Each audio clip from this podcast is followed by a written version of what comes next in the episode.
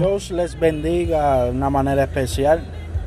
Estamos gozosos, estamos alegres de poder estar un día más eh, trayendo la palabra del Señor, un nuevo amanecer que el Señor nos regala. Estamos muy agradecidos con el Señor y sabemos que, que a los que aman a Dios todas las cosas ayudan para bien, conforme a sus propósitos han sido llamados. Te adoramos Jesús, aleluya. Hoy estaremos hablando sobre el Salmo, gloria a Dios, aleluya. El Salmo 18. Ayer estuvimos hablando del Salmo 17. Hoy estaremos hablando del Salmo 18. Eh, que tiene por, ¿verdad? por tema o por subtema acción de gracias por la victoria. Eh, ¿Cuál victoria eh, David habla en este salmo? La victoria de Jehová, haberlo librado de la mano de sus enemigos y de la mano de Saúl. Y estas fueron las palabras que él expresó. Amén. En un, en un capítulo que tiene 50 versículos. Los cuales estaremos eh, haciendo dos partes.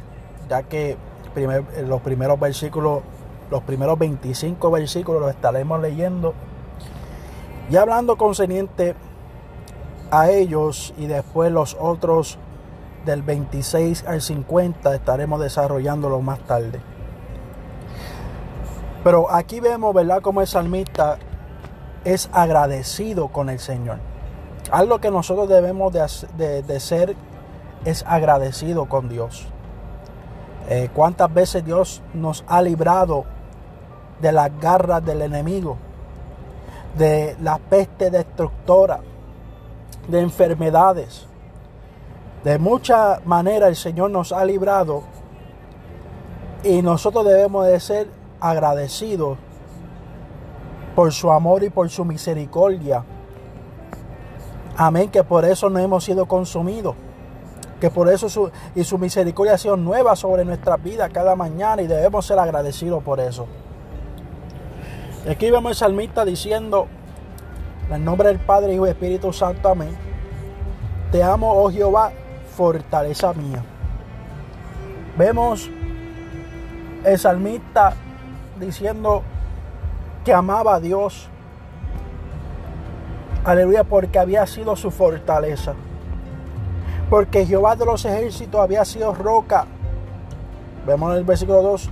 Jehová roca mía, castillo mío y mi libertador. Dios mío, fortaleza mía, en Él confiaré, mi escudo y la fuerza de mi salvación, mi alto refugio.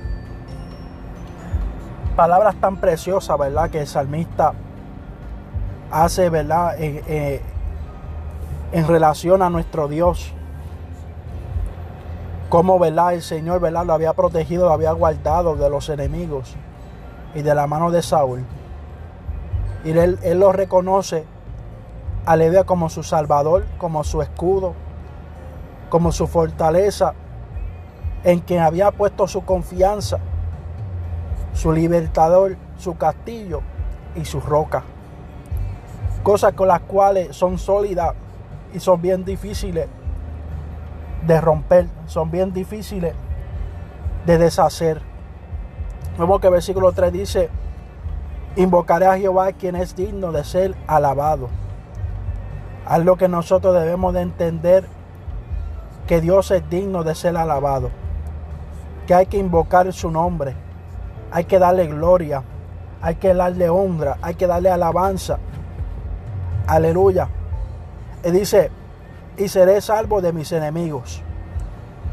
Porque tu alabanza, aunque tú no entiendas, aunque tú no comprendas en el momento, tu alabanza causa un impacto en la esfera, aleluya, donde reina los demonios. Aleluya. Tu alabanza hace que Satanás huya. Porque, aleluya, estás dependiendo del Todopoderoso. Y por eso Satanás busca la manera de detener la alabanza en la iglesia de, detener tu alabanza, porque sabe que cuando tú adoras a Dios, algo sucede, aleluya, en el mundo espiritual. Algo sucede cuando tú adoras a Dios, cuando tú te entregas, aleluya, con labios dignos, aleluya, de honrar el nombre de Dios. Dice el versículo 4, me rodearon ligaduras de muerte y torrentes de perversidad me atemorizaron. Ligaduras del Señor me rodearon, me tendieron lazos de muerte. O sea que la muerte estaba rodeando a David. La perversidad, aleluya, estaba dándole vuelta a David. Estaban tratando de atemorizarlo, de detener el propósito de Dios en su vida. Estaban tratando, aleluya, de hacer que lazos de muerte cayeran sobre él. Pero vemos que el salmista en el versículo 6 dice, y en esa angustia, porque él dice, mi angustia, invoqué a Jehová y clamé a mi Dios. O sea que en esa angustia, en esa desesperación, vemos que el salmista David, en vez de quedarse con los brazos cruzados, en vez de quedarse, aleluya, callado, con miedo, con temor de que lo habían de matar, él lo que hizo fue que empezó a clamar a Dios. ¿Qué tú estás haciendo en el momento difícil? ¿Te estás escondiendo o estás clamando a Dios? En el momento que estás pasando por angustia, por dificultades, ¿qué estás haciendo? Aleluya, ¿te estás lamentando o vas a orarle al Padre?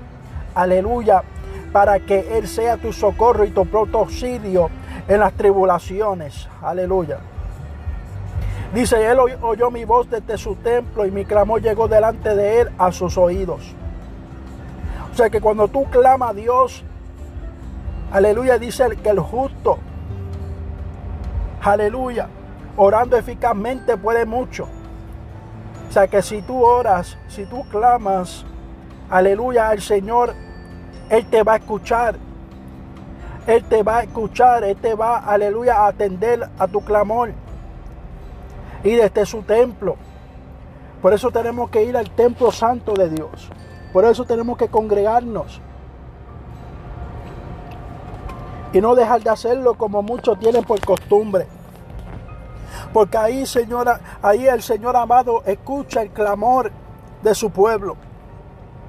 Escucha el clamor de la iglesia, la cual fue comprado a precio de sangre.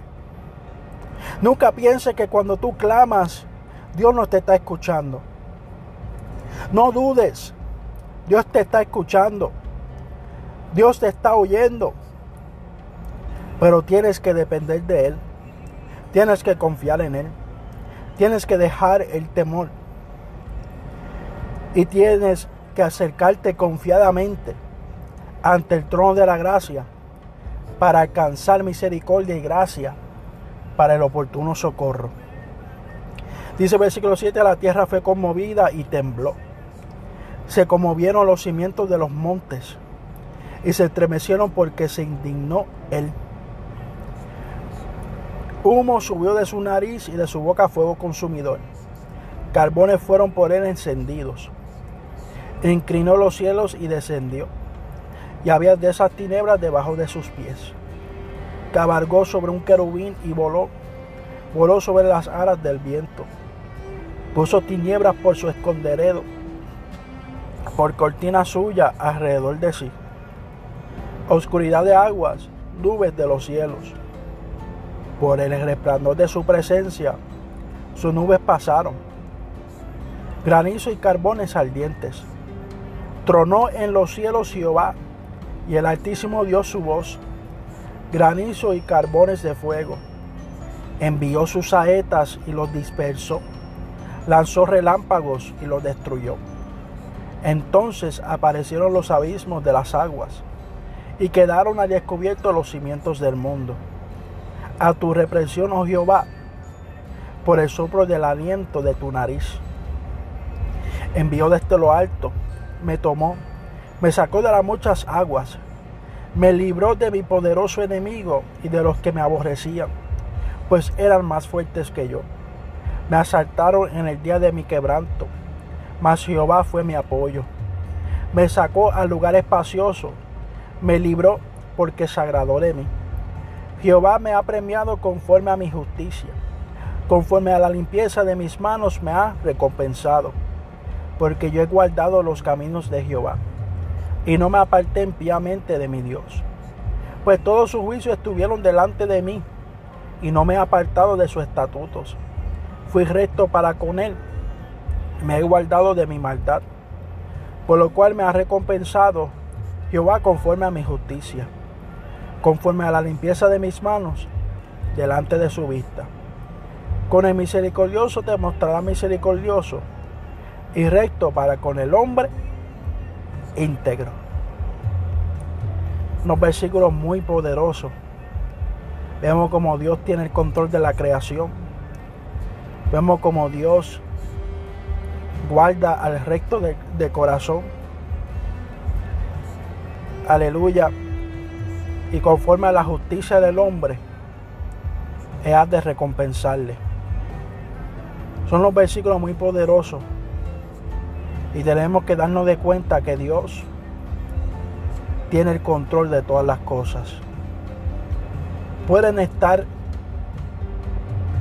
aleluya, personas tramando, dejándose llevar por maquinaciones del diablo, para destruirte, para avergonzarte, para sacarte del, del camino.